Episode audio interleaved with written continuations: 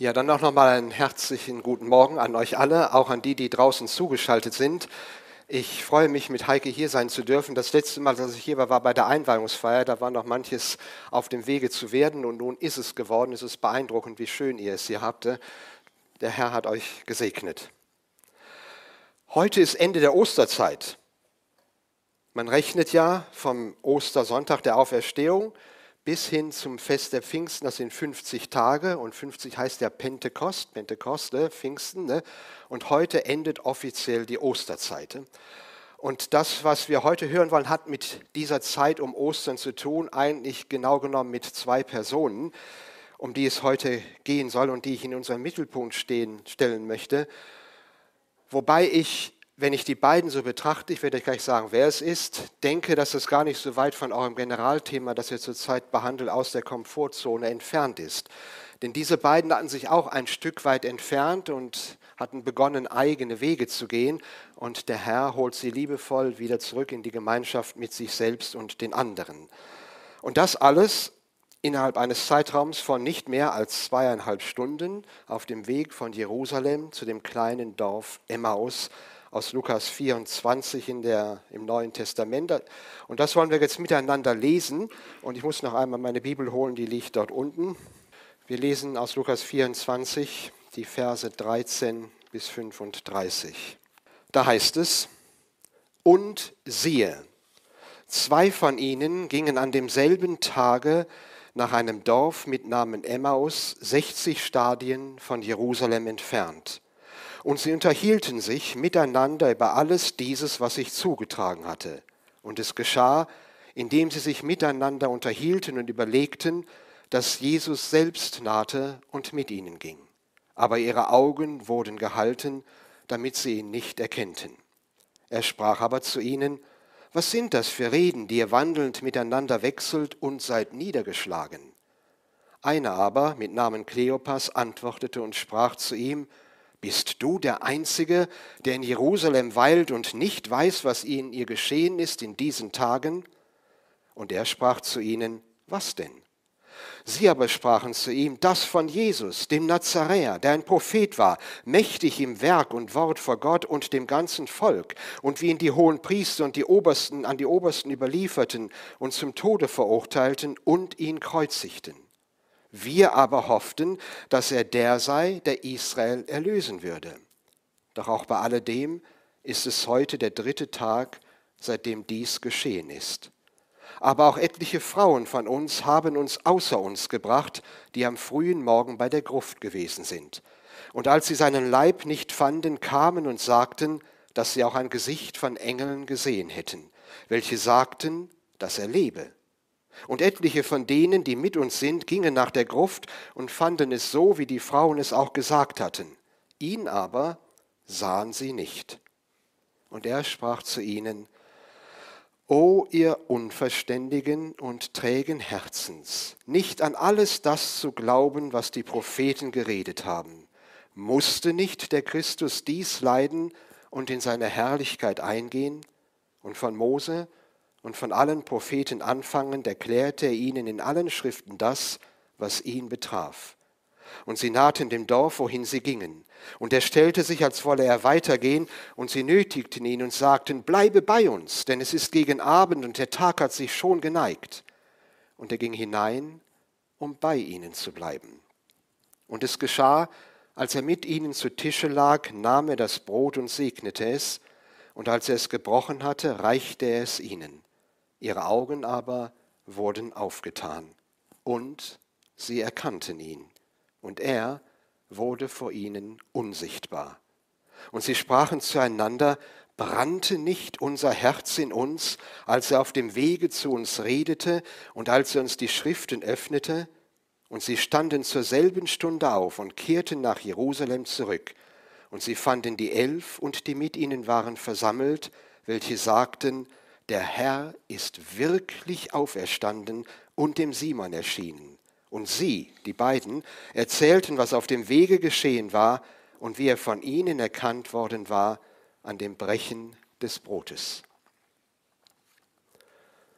Eine beeindruckende Geschichte mit dem Untertitel von der Traurigkeit zur Freude. Oder zwei, die aus der Komfortzone gerufen werden, weil ihnen Jesus selbst nachgeht und sie zurückholt in die Gemeinschaft mit sich selbst und den Glaubensgeschwistern. Eingeleitet wurde der Text durch diese beiden Wörter und siehe. Und die Geschichte geht weiter. Sie glaubten, die Geschichte sei zu Ende. Wo ist Jesus? Auferstanden? Wir sehen ihn nicht. Wo ist er hingegangen? Alle ihre Vorstellungen zerbrachen. Sie hatten einen Punkt gemacht, einen Punkt der Verzweiflung. Aber der biblische Text sagt, und es geht weiter. Es ist nicht zu Ende. Und siehe, hebt eure Augen empor und ihr werdet sehen. Ihr werdet den sehen, der mit euch geht, der da ist und der euch auf eurem Weg begleiten wird. Es sind zwei, die hier unterwegs sind. Man weiß nicht genau, wer die beiden waren. Von dem einen wird uns der Name gesagt, Kleopas. Es könnte sein, dass die zweite Person einer der weiteren Jünger gewesen ist. Es könnte sein, dass es Lukas war, der ja dieses Evangelium und damit auch diesen Bericht geschrieben hat. Es könnte aber auch sein, dass es ein Ehepaar war, nämlich Kleopas und seine Frau. Denn wir finden in der Berichterstattung über das, was auf Golgatha geschah, dass unter den Frauen am Kreuz eine Frau war, von der aufgeschrieben ist, die Frau des Kleopas. Und da das ja nun zeitnah mit diesem zusammenhängt, ist das mein persönlicher Favorit und nehme ich das als das an, was es war, dass ein Ehepaar auf dem Weg nach Hause ist, deren Welt gerade zerbrochen ist, weil es sich nicht so entwickelt hatte, wie sie es glaubten. Und der Kleopas und seine Frau oder vielleicht Lukas und ein anderer Jünger gehen nun erst einmal einen Weg zurück. Um es uns ganz einfach zu machen, wir können für die beiden auch deinen Namen und meinen Namen einsetzen. Du und ich sind hier angesprochen und gemeint. Fest steht auf jeden Fall, dass die, die jetzt den Weg nach Emmaus unter die Füße nehmen, zwei sind von denen, die bei der Gruppe waren, die vormittags am Grab war. Aus der Gruppe der zuvor genannten Jünger heißt es ausdrücklich, sie glaubten nicht. Und dann fährt der Text fort von denen, die nicht glaubten. Als die Frauen vom Grab zurückkamen, von denen, die nicht glaubten, zwei von ihnen machten sich auf den Weg nach Emmaus. Also die waren am Vormittag dabei, die hatten alle Gespräche mitbekommen, die hatten alle Gerüchte mitbekommen. Und von dieser Gruppe derer, die am Morgen diskutierten und überlegten, was ist denn nun gewesen, wie soll es weitergehen, machten sich die beiden, zwei davon, auf den Weg nach Emmaus. Emmaus das sind 60 Stadien, etwa 11 Kilometer, lag nordwestlich von Jerusalem. Und wenn man ganz normal ging, konnte man den Ort von Jerusalem aus losgehend in ungefähr zweieinhalb Stunden erreichen. Interessant ist der Name von Emmaus, weil er ein bisschen vorschattet von dem, was in dem Text passieren wird. Im Hebräischen heißt der Ort so viel wie heiße Heilquellen, was daran liegt, dass in Emmaus tatsächlich heiße Heilquellen waren. Das war ein Kurort. Und Menschen, die der Wärme bedurften und der Heilung bedurften, sind dann dorthin gegangen. Und was sagen die beiden am Ende dieses Tages? Brannte nicht unser Herz in uns. Vormittags ist ihr Herz abgekühlt. Die Flamme drohte zu erlöschen. Und jetzt gehen sie an den Ort, der schon im Namen die Wärme, die Liebe und die Kraft des Heilenden trägt. Und am Ende des Textes, den wir gelesen haben, bestätigen sie das brannte nicht unser Herz in uns, als er auf dem Wege zu uns redete. Die beiden haben nun zweieinhalb Stunden vor sich und der biblische Text sagt uns, dass sie die ganze Zeit über die Dinge des Vormittages geredet haben. Das Gute daran ist, dass der Text dreimal sagt, miteinander. Sie hätten ja auch dreieinhalb, zweieinhalb Stunden schweigend nebeneinander gehen können. Und wie oft schweigen wir und teilen uns nicht mit. Aber die beiden waren im Gespräch und im Austausch. Sie hätten auch getrennt voneinander gehen können, obwohl sie den gleichen Zielort hatten. Der eine links am Weg, der andere rechts, der eine vor, der andere hinter. Tun sie nicht. Sie gehen den Weg, auch wenn sie nicht wissen, was werden wird, zusammen. Und sie sind traurig, betrübt, aber haben das richtige Thema. Das Thema ist Jesus. Oberpfarrer in Hirschberg Johann Neunherz hat vor langer Zeit gedichtet, wenn zwei Seelen sich besprechen, so ist er der dritte Mann. Er bemerket die Gebrechen, redet was uns trösten kann. Denn er kann uns nicht versäumen und wir werden glaubenslos oft träumen. Er hat alles in der Sicht. Seine Treu verlässt uns nicht. Und dann ist er schon da. Es geschah und die beiden haben das wahrscheinlich am Anfang gar nicht gemerkt, dass da noch jemand mit ihnen ging. Jesus selbst nahte und ging mit ihnen. Der gute Hirte. Der gute Hirte, der zwei verlorenen Schafen nachgeht, um sie wieder auf die Arme zu nehmen und zur Herde zurückzutragen. David, der selbst ein Hirte war, schreibt im Psalm 34, und das ist sein Erleben mit dem Herrn, der ihm nachging und ihn immer wieder zurückholte, nahe ist der Herr denen, die zerbrochenen Herzen sind und die zerschlagenen Geistes sind, rettet er. Und die beiden waren zerbrochenen Herzens und der Geist war zerschlagen. Und schon ist der gute Hirte da, um sich ihrer anzunehmen. Aber das gilt nicht nur für die beiden. Wir haben ja gesagt, wir können unsere Namen für die beiden einsetzen. Und die Frage, die uns der Text stellt, ist, auf welchen Wegen bist du gerade unterwegs? Bist du auch auf dem Weg weg vom Herrn, der Gemeinschaft mit ihm und den Glaubensgeschwistern? Der Herr weiß, wo du bist. Und er hat ein Anliegen. Und er möchte dir helfen und dich wieder zurückbringen und vor allen Dingen bei sich und in seiner Nähe haben. Und der Herr erweist sich in diesem Kontext, wie auch in anderen Zusammenhängen, als einer, von dem wir lernen können, wie Seelsorge funktioniert. Das Erste ist, er geht erstmal nur ein Stück des Weges mit. Er sagt gar nichts. Schon mal gar keine Vorwürfe.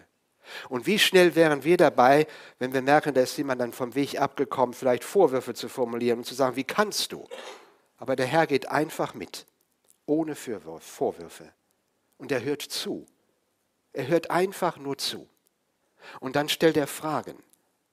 Und dann erst, erst ganz am Ende sagt er, es steht geschrieben. Wir hätten vielleicht schon längst vor eine Bibelstelle nach der anderen rausgeholt und dem anderen um die Ohren geschlagen. Aber nein, der Herr geht mit, ohne Vorwürfe, hört zu und stellt dann ganz vorsichtig Fragen und bringt am Ende behutsam Worte aus der Bibel ein. Und das ist ein ganz entscheidender Punkt, glaube ich, im Leben der Nachfolge und auch im Miteinander, Fragen zu stellen und Fragen zuzulassen. Denn Fragen helfen uns, unseren Standort zu finden. Erinnert euch an Adam? Gott geht durch den Garten und sagt, Adam, wo bist du? Da Gott allwissend ist, wusste er, wo Adam war. Gott hat sich nicht die Frage gestellt, weil er keine Antwort hätte, sondern er hat sie dem Mann gestellt, der sich in den Büschen verkrochen hatte, damit der Adam anfängt nachzudenken, ja, wo bin ich denn hier und was mache ich hier eigentlich? Und genauso tut der Herr es auch, er stellt Fragen. Und Fragen helfen uns und führen dazu, dass wir unseren Standort finden und neu darüber nachdenken. Auch über die Ursachen nachdenken, warum bin ich eigentlich hier? Der Adam musste sich eingestehen, hier bin ich Herr, ich habe dein Wort nicht eingehalten, ich habe gesündigt. Und daraus ergibt sich die Kommunikation mit Gott und Gott bringt Adam wieder auf Spur, so wie der Herr hier die beiden auf Spur bringt. Und am Ende werden Lösungen angeboten und gefunden. Aber die beiden sind auch ein wenig vorwurfsvoll dem gegenüber, der sich nun ihnen angeschlossen hat. Nachdem er fragt, ja, was ist denn los? Was war denn los? Habe ich was verpasst? Und dann sagt er, bist du denn der Einzige, der nicht weiß, was geschehen ist? Und wie schnell sind auch wir dabei, unserem Herrn Vorwürfe zu machen? Herr, wie kannst du das zulassen? Warum hat mich das getroffen? Bist du der Einzige, der nicht sieht, wie es mir geht? Und dann fragt der Herr, ja was denn? Und mit dieser Frage lenkt er auf den Punkt, um was es ganz zentral geht. Das von Jesus. Das ist das Generalthema. Das von Jesus. Und damit wird die Frage aufgeworfen, welches Bild von Jesus, welches Bild von Gott habe ich? Die beiden haben ein tolles Gottesbild. Obwohl sie ja verwirrt sind im Kopf und im Herzen, haben sie ein ganz klares Bild von Gott. Und es ist ein gutes Bild. Jesus, der Prophet, mächtig in Wort und Werk vor Gott und dem ganzen Volk, der überliefert wurde, der zum Tode verurteilt wurde, der gekreuzigt wurde, der unsere Hoffnung auf Erlösung war. Das ist wie ein Glaubensbekenntnis. Da habe ich mich gefragt, wenn mich jemand fragen würde, vielleicht gerade auf meinem Weg abseits der Pfade, wer Jesus für mich ist und welches Bild ich von Jesus habe, wie würde ich antworten? Einmal sagt der Herr zu seinen Jüngern, als er auf dem Weg zum Kreuz ist, was sagen die Menschen, wer ich sei? Und das kann man einfach beantworten. Wenn mich jemand fragt über das, was die anderen über Gott denken, kann ich einfach beantworten, wenn ich es gehört habe und weiß. Und dann wird der Herr persönlich und sagt, ihr aber, wer sagt ihr, dass ich sei? Und dann bin ich auf einmal gefragt. Damals findet Petrus eine gute Antwort, wer der Herr ist, der Berufene Gottes, der Herausgerufene, der den Weg gehen wird. Wie würde ich meinen Herrn beschreiben? Welches Bild von Gott habe ich, das ich ja auch dann durch meine Worte und mein Leben nach außen reflektiere? Kann Christus, kann Gott in meinem Leben gelesen werden?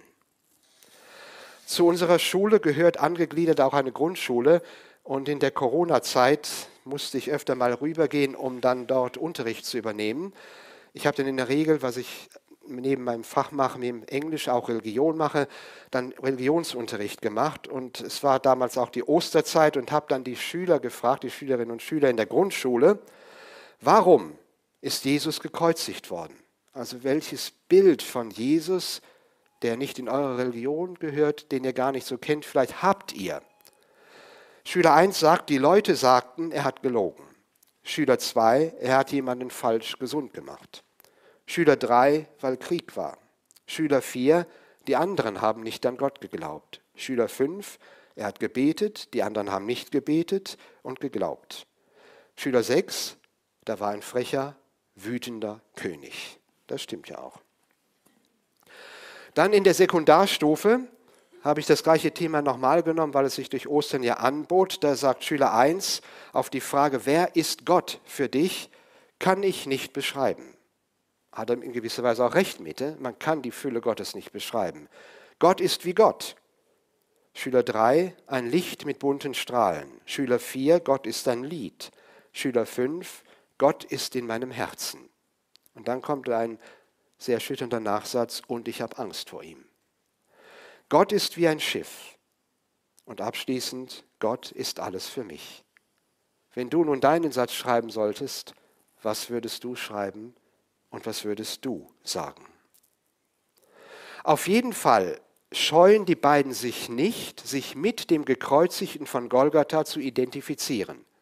Für sie war er ja tot. Und da kommt nun jemand und fragt, ja, was ist denn mit diesem Jesus? Und die distanzieren sich nicht, da haben wir bis gestern auch dran geglaubt, aber seit heute tun wir es nicht mehr. Nein, sie identifizieren sich mit ihm und scheuen sich nicht, einem Fremden von dem zu erzählen, dem sie bis jetzt geglaubt haben und auch weiter glauben wollen. Also sie betreiben in gewisser Weise Evangelisation, obwohl sie selbst innerlich ein Stück weit abgerückt sind. Und nachdem der Herr sie angesprochen hat, wird offenbar, was sie umhertreibt. Wir aber hofften. Sie hatten eine ganz andere Vorstellung davon, wie Gottes Wege mit ihnen sein sollen. Und wenn wir ehrlich sind, wie oft ist das auch bei uns? Wir hofften, dass Gott in dieser Weise und jener Weise unsere Gebete erhören würde, hat er nicht getan und die Hoffnungen sind enttäuscht. Enttäuschte Hoffnungen kommen aber auch bei uns oftmals dadurch, dass wir nicht richtig hören oder falsch hören oder vergessen, was wir von der Bibel gehört haben. Und dadurch entsteht dann ein falsches Gottesbild. Bei denen war das so. Sie hatten nicht richtig zugehört. Der Herr hatte auf dem Weg nach Jerusalem dreimal, mindestens dreimal, in der Bibel sind drei Begebenheiten festgehalten, gesagt, ich gehe hinauf nach Golgatha, ich werde am Kreuz sterben und nach drei Tagen werde ich auferstehen. Das hatten sie gehört, das war bekannt. Er hat es dreimal gesagt. Aber nun wollen wir nicht zu hart mit ihnen sein, denn wie viele Bibelworte haben wir gelesen und haben sie dann auch wieder vergessen oder denken nicht mehr daran oder haben sie verdrängt. Hätten sie sich auf das Wort Jesu berufen, hätten sie nicht überrascht sein dürfen und überrascht sein können, dass er auferstanden ist. Aber wenn man so enttäuscht ist und nicht mehr die Dinge einsortieren kann, dann passiert das, was dort unter Folge 1 aufgeschrieben ist. Es entsteht Unsicherheit und Aufregung. Im Bilde gesprochen sagen die, das hat uns, Vers 22, aus der Fassung gebracht. So wie man eine Birne aus der Fassung dreht. Wir können nicht mehr richtig leuchten, wir haben keine Verbindung mehr. Das Ganze hat uns aus der Fassung gebracht. Und es hat ihnen den Blick verstellt auf den, der neben ihnen ging. Das hat natürlich Gott in dem Augenblick auch so gewirkt, weil er einen bestimmten Punkt hatte, wo sie ihn erkennen sollten. Aber sie sahen ihn nicht, weil sie ja eine andere Perspektive eingenommen hatten, hatten sie ihn nicht mehr im Blick. Ich weiß nicht, wie euch das geht. Ich bin in den letzten Wochen und Monaten stark beunruhigt, wenn ich Nachrichten sehe oder lese und frage mich, wo soll das enden? Wo geht das hin und was kommt noch? Die ganze Welt scheint in einem Prozess zu sein, auseinanderzufliegen, kaputt zu gehen. Und dann bin ich betroffen und dann mache ich mir Gedanken. Aber ist das richtig? Natürlich soll ich mir Gedanken machen und natürlich beten für die Regierungen und für die Menschen. Aber es gibt doch so viele gute Nachrichten in der Bibel, die wir vorrangig gerade in einer solchen Zeit in den Mittelpunkt stellen können. Zum einen durch unser Leben, das zeugnishaft sein kann, zum anderen durch Gespräche, die sich finden, dass wir uns nicht an den schlechten Nachrichten festhalten und die Hände über dem Kopf zusammenschlagen und uns damit keinen Blick mehr gewähren auf den, der vielleicht vor uns steht und gerade unsere Hilfe braucht. Und ganz abgesehen davon sagt der Herr, dass die Zeiten auch immer schlechter werden werden. Das ist in seinem Wort verheißen und die Dinge werden nicht paradiesisch werden.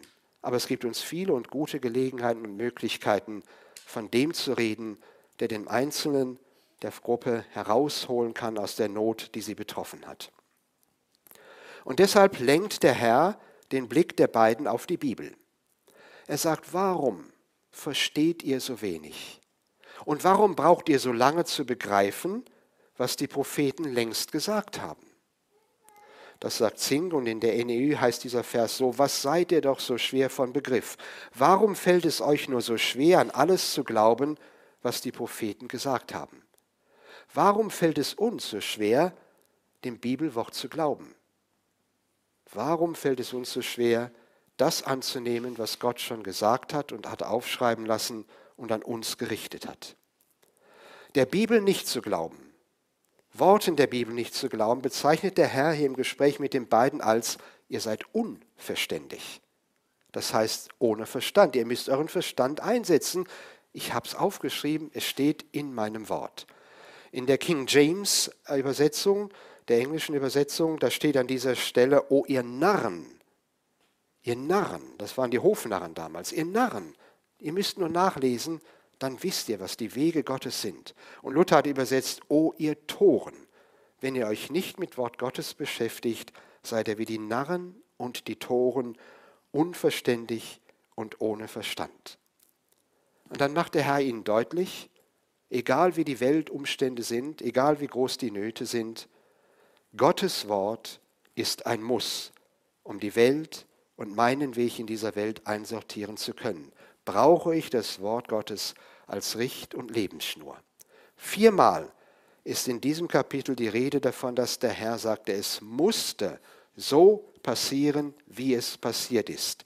Der Sohn des Menschen muss in die Hände sündiger Menschen überliefert und gekreuzigt werden und am dritten Tage auferstehen. Musste nicht der Christus dies leiden und in seine Herrlichkeit eingehen. Alles muss erfüllt werden, was über mich geschrieben steht in dem Gesetz Mose und den Propheten und den Psalmen.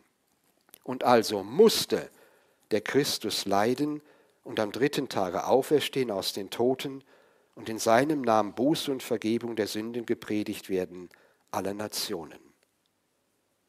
Jesus ist ein Muss. Das, was Jesus passiert ist und wie es passiert ist, ist ein Muss. Und das in sich aufzunehmen und zu verinnerlichen, heißt das Muss des Wortes Gottes in meinem Leben aufzunehmen und Wirklichkeit werden zu lassen. Und damit gibt der Herr den beiden das Heilmittel für nicht mehr richtig brennende Herzen oder das Heilmittel für Herzen, die aus der Fassung sind, die wieder in Kontakt kommen müssen, nämlich sich selbst. Er stellt ihnen sich selbst vor und erzählt ihnen dann auf diesen zweieinhalb Stunden Weg alles, was im Alten Testament, sagen wir einmal so, ihn betraf. Von Mose anfangend und von allen Propheten erklärte er ihnen in allen Schriften das, was ihn betraf. Es gibt diesen roten Faden in der Bibel. Und der rote Faden ist Jesus Christus. Von den ersten Blättern webt sich dieser rote Faden hindurch bis zum letzten Buch der Bibel.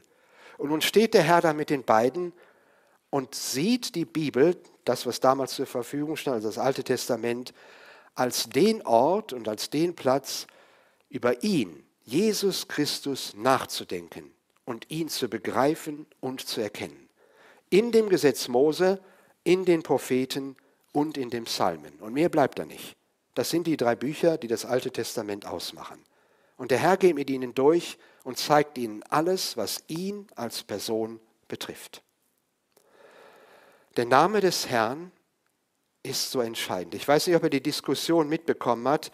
Das Humboldt-Forum in Berlin hat oben, wenn er diesen blauen Bandstreifen sieht, zwei Bibelverse die miteinander verwoben sind. Und das sind diese Verse, die hier stehen. Es ist in keinem anderen Heil, ist auch kein anderer Name den Menschen gegeben, denn in dem Namen Jesu zur Ehre Gottes des Vaters. Dass in dem Namen Jesu sich beugen sollen aller derer Knie, die im Himmel, auf Erden und unter der Erde sind. Aus Apostelgeschichte 4, Vers 12 und Philippa 2, Vers 10. Es gibt politische Bestrebungen, diesen Spruch von der Kuppel herunterzunehmen, ebenso, wenn es geht, das Kreuz obendrauf. Das geht so schnell nicht und deshalb wird zur Zeit, man mag es gar nicht glauben, in der Nacht, wo dieser Spruch beleuchtet wird durch Strahler, ein Gegenlicht aufgeworfen, das die Reflexion des Spruches verhindert, dass man ihn nicht mehr lesen kann. Es ist genau das, was hier verleugnet wird. Jesus Christus und nur Jesus Christus. Und der Herr sagt, ich gehe mit euch durch die Bibel. Und es läuft alles auf mich, auf mein Werk von Golgatha hinaus. Und hier sind in der Politik Menschen, die darum bestrebt sind, das aus unserer Kultur herauszunehmen. Und die sich nicht schämen zu sagen, wir wollen ja jetzt schon, bis die Entscheidung kommt, auch nicht, dass jemand diesen Bibelvers liest und lassen ihn nachts überblenden. Ich las die Geschichte von einem König, der ein Schild anfertigen ließ der Schild des Königs sollte das sein und er war auch recht zufrieden mit der Arbeit. Was ihm missfiel, war, dass der Künstler seinen Namen mit in das Schild eingearbeitet hatte. Und er forderte den Künstler auf und auch seine Umstehenden, die Ahnung von der Materie hatten, den Namen des Künstlers wieder zu entfernen. Und was immer sie versuchten, es ging nicht. Der Name hätte nur entfernt werden können und dann hätte das Ganze Schaden genommen und der Schild wäre nicht mehr brauchbar gewesen. Das ist ein schwaches Bild dafür, dass wenn wir den Namen Jesu aus der Bibel rausnehmen, bricht alles zusammen. Dann ist das Fundament weg, die Zielrichtung, die Ausrichtung und die Zukunft nicht mehr da. Und genau das ist es, was gerade zumindest Teile der Politik versuchen. Das ist aber auch nichts Neues gewesen. Die Politik hat das schon vor 2000 Jahren getan. Als die Jünger dann geordnet wieder auf dem Weg waren und genau diesen Namen verkünden, den der Herr ihnen auf dem Wege nach Emmaus auch gezeigt hatte, da rufen die Politiker und die Religiösen der damaligen Zeit die Jünger zusammen und sagen und geboten ihnen durchaus, nicht in dem Namen Jesu zu reden und zu lehren. Und einige Kapitel danach, sie schlugen sie und geboten ihnen, nicht in dem Namen Jesu zu reden. Der Name Jesu macht alles aus. Und wenn wir nicht mehr in ihm reden dürfen, dann sind wir aus der Fassung, denn dann gibt es kein Ziel und keine Richtung mehr. 1984 erschien ein Buch Briefe aus der Hölle. Ich habe das Buch nicht gelesen, aber ein Kapitel daraus und das möchte ich einmal euch gerne weitergeben, um noch einmal den Namen des Herrn und die Bedeutung dieses Namens zu unterstreichen. Ein Wanderer ging über eine endlose graue Steppe. Überall sah er Menschen sitzen. Sie haben zerquälte Gesichter, sie raufen sich die Haare, sie sitzen und sie stützen den Kopf schwer in die Hand, sie scheinen ratlos zu sein. Es ist so, als ob sie mit schärfster Konzentration über irgendetwas nachdenken. Die Leute können einem leid tun. Worüber denkt ihr nach? fragt der Wanderer sie. Über einen Namen, antworten sie. Über einen Namen? Über welchen Namen? Ja, das wissen wir eben nicht. Das ist gerade unser Unglück. Wie, das wisst ihr nicht. Ihr denkt über einen Namen nach, den ihr nicht kennt, das verstehe ich nicht. Ja, sagen die Verdammten, wir wissen nur so dunkel, dass es, als wir noch im Leben waren, einen Namen gab, einen starken und herrlichen Namen. Und wenn wir diesen angenommen und ausgerufen hätten, dann wären wir nicht hier in der Hölle. Bei Lebzeiten aber haben wir diesen Namen nie angerufen und ihn nicht gewollt. Und jetzt finden wir ihn nicht mehr. Kannst du uns diesen Namen sagen? Und dann hängten sich die Verdammten an den Wanderer und flehten ihn an und bettelten ihn, dass er ihnen den Namen sage. Das Erschütternde aber war, der Wanderer sagte ihnen den Namen, den großen herrlichen Namen Jesus. Aber so deutlich er den Namen auch sagte, keiner von ihnen verstand ihn und konnte ihn hören. Er rief wie ein Orkan, Jesus ist der Name, aber sie konnten ihn nicht hören. Da wandte er sich traurig ab. Der Name war da, aber für sie war es zu spät, ihn zu finden. Ob man den Namen ihnen sagt oder nicht, sie können ihn nicht mehr fassen. Es ist in keinem anderen das Heil, ist auch kein anderer Name unter dem Himmel und den Menschen gegeben, darin sie müssen selig werden. Aber wenn der Name verleugnet und nicht angenommen wird, später ist er verloren, der Name, und kann nicht mehr zur Rettung der, von der Hölle aus angerufen werden. Nun, der Herr geht mit ihnen und ausdrücklich sagt Lukas in allen Schriften, also fangen wir an bei 1. Mose und gehen durch bis zum Propheten Micha, gibt er ihnen das mit auf den Weg, was ihn betraf. Jetzt frage ich euch mal, wie hat er das gemacht? Also der Kämmerer aus dem Morgenland, der auf den Wagen steigt, dem muss man eine ganze Kutschfahrt von mehreren Stunden allein ein Kapitel in der Bibel erklären, damit er es versteht. Wie haben die, und das steht ja ausdrücklich hier, er hat das getan, in zweieinhalb Stunden alles, was ihn im Alten Testament betraf, mitgeteilt. Und da gibt es nur eine mögliche Lösung, dass sie Bescheid wussten. Der Herr hat gesagt, denkt an, äh, denkt an Adam und die Schlange und der Kopf, der der Schlange zertreten hat. Ach ja. Und denkt an Abraham und Isaac. Isaac, der seinen Sohn opfert um. Ja, natürlich und denkt an Jona, der von dem Fisch verschluckt wird und drei Tage im Bauch. Ach ja! Und eins nach dem anderen ging ein Licht auf. Sie waren wieder voll in der Fassung drin und es leuchtete und es strahlte. Der Herr brauchte nur anzurühren, weil sie sich auskannten in der Bibel und weil sie Bescheid wussten. Und am Ende war es wie ein Weihnachtsbaum. Es leuchtete und strahlte, weil alles zurückgekehrt war. Und dann kommen sie zu Hause an. Übrigens ein weiter Beleg dafür, dass es wahrscheinlich Ehemann und Ehefrau waren, die blieben vor dem gleichen Haus stehen und baten den Gast, mit ihnen in dieses Haus zu kommen. Die wohnten offenbar beide da zusammen. Deshalb würde das nochmal die Annahme bestätigen oder vertiefen, dass es ein Ehepaar war, also Kleopas und seine Frau. Und dann wollen sie den Herrn gar nicht mehr loslassen. Bleibe bei uns. Komm rein, Herr, bleibe bei uns. Der Herr zwingt sich nicht auf. Er wartet auf diese Einladung, auch dass er wieder in unser, in dein Leben zurückkommen kann. Ich weiß nicht, ob ihr dieses Bild kennt. Es ist ein sehr bekanntes Gemälde von William Holman Hunt. Er hat das zweimal gemalt. Einmal steht es im College in Oxford und einmal in der St. Paul's Kathedrale in London. Und es zeigt Christus, wie er im Laodicea-Brief, also dem letzten der sieben Sendschreiben, vorgestellt wird, der mit der Lampe also dem, was Licht bringt, was Wärme bringt, außen vor der Türe steht. Und in diesem Fall ist es nicht die Tür eines Ungläubigen, sondern es wird eine Gemeinde angesprochen, Laodicea. Aber die haben den Herrn so langsam wieder vor die Türe buxiert. Und nun ist die Türe zu, weil sie ihr Leben ohne ihn gestalten. Und Hand hat das Bild gemalt, um deutlich zu machen, was Not tut. Christus klopft an die Tür. Er will zurück in dein Leben, und in mein Leben. Er will dich aus deiner Komfortzone rufen und mich aus meiner Komfortzone rufen. Aber er bricht die Türe nicht auf, hätte er auch tun können. Er wartet auf deine Entscheidung, für ihn neu die Türe zu öffnen. Und wenn du das tust, dann kommt er mit seinem Licht, mit seiner Liebe und mit seiner Wärme hinein. Aber du musst die Türe öffnen. Und deshalb hat Hand es auch so gemalt, dass die Tür keine Außenklinke hat. Die Klinke ist allein auf der Innenseite. Wir haben es in der Hand ob wir weiter in der Komfortzone bleiben wollen oder ob wir die Türe aufmachen und sagen, Herr, komm, Ich brauche dich. Erleuchte mein Leben. Vergib mir, dass ich dich nach außen geschoben habe. Lass uns wieder gemeinsam den Weg unterwegs sein. Und dann sitzen sie am Tisch und es ist kein Brotbrechen, was wir ja gleich haben werden, was hier veranstaltet wird, sondern ein ganz normales Abendessen. Und bei diesen alltäglichen Dingen, da ist Christus auch Teil. Und da möchte er dabei sein. Nicht nur am Sonntag, wenn wir hier sind, sondern da, wo wir als Familie am Tisch zusammensitzen, da, wo wir unterwegs sind, in diesen banalen Dingen des Alltags, will er auch dabei sein. Und hier ist er dabei. Er sitzt mit am Tisch so, als gehöre er zur Familie und er tut es ja auch. Teilhabe Jesu am Alltag, gerade im Alltag kann er sich dir und mir so gut offenbaren.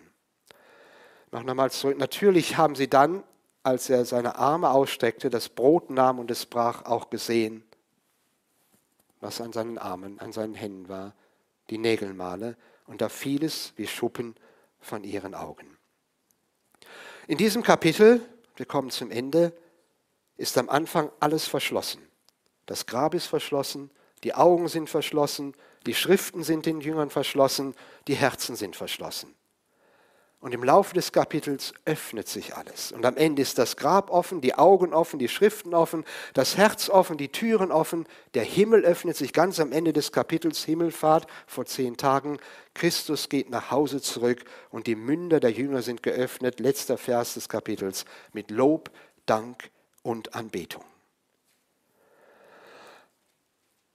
Das Wort, das hier verwendet wird, aufgetan, kommt aus dem Griechischen, hat zwei Bestandteile. Ich weiß nicht, wer von euch Dias noch von früher kennt. Das ist ja nun sehr altertümlich, wahrscheinlich die wenigsten. Dias waren Bilder, die waren durchsichtig und die konnte man von egal welcher Seite mit einem Projektor durchstrahlen und dann wurde das Bild gigantisch an die Wand oder auf die Leinwand gebracht. Und dieses Wort verändert benutzt die Bibel hier an dieser Stelle, um zu sagen, da wo Christus wieder Teil unseres Lebens wird, strahlt das Licht Gottes aus allen Ecken und Winkeln und überall hindurch mitten in unser Herz hinein. Es reflektiert sich von jeder Seite, von jeder Kante und lässt uns neu strahlen und leben.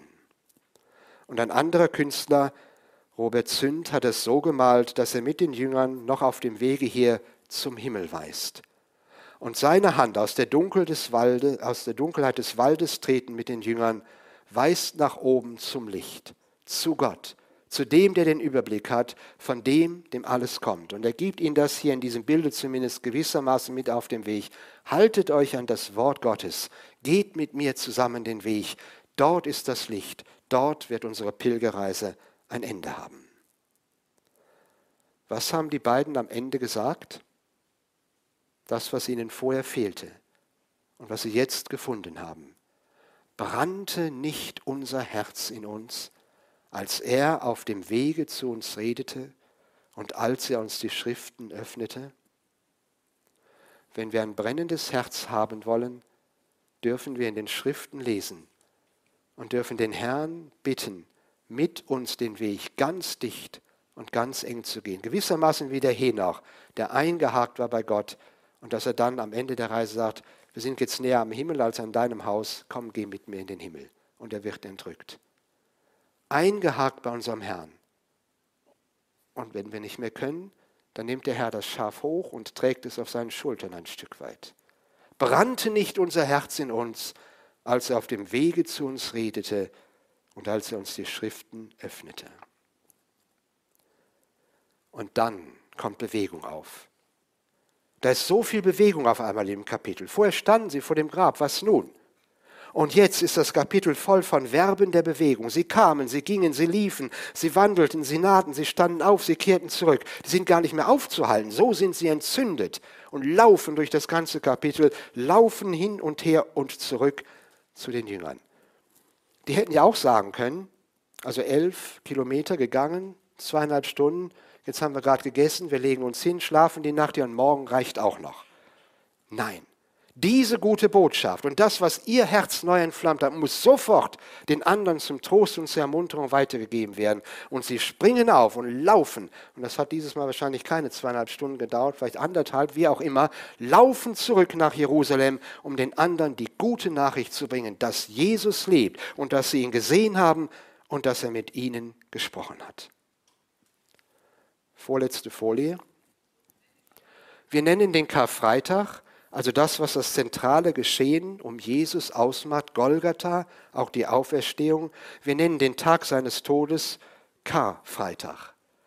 Kar kommt von Kara, einem althochdeutschen Wort für Klagen und Wehklagen. Und es gab sicherlich zu klagen und zu wehklagen. Der Herr ist schließlich gestorben. Im englischsprachigen Raum nennt man diesen Tag aber anders. Man nennt ihn Good Friday. Guter Freitag. Und das ist genau das, was er ist.